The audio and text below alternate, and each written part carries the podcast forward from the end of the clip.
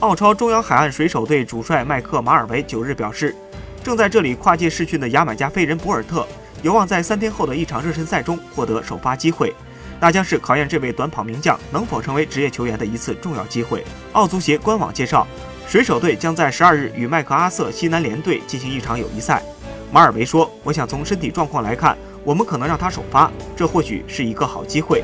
但我们会根据这周情况来做出决定。”牙买加闪电在结束田径生涯后，为了实现成为职业球员的梦想，从八月开始在中央海岸水手队试训，并随队在八月底参加了首场热身赛，当时作为替补短暂登场。奥足协表示，这将是博尔特力争打动教练组，获得澳超职业合同的一次好机会。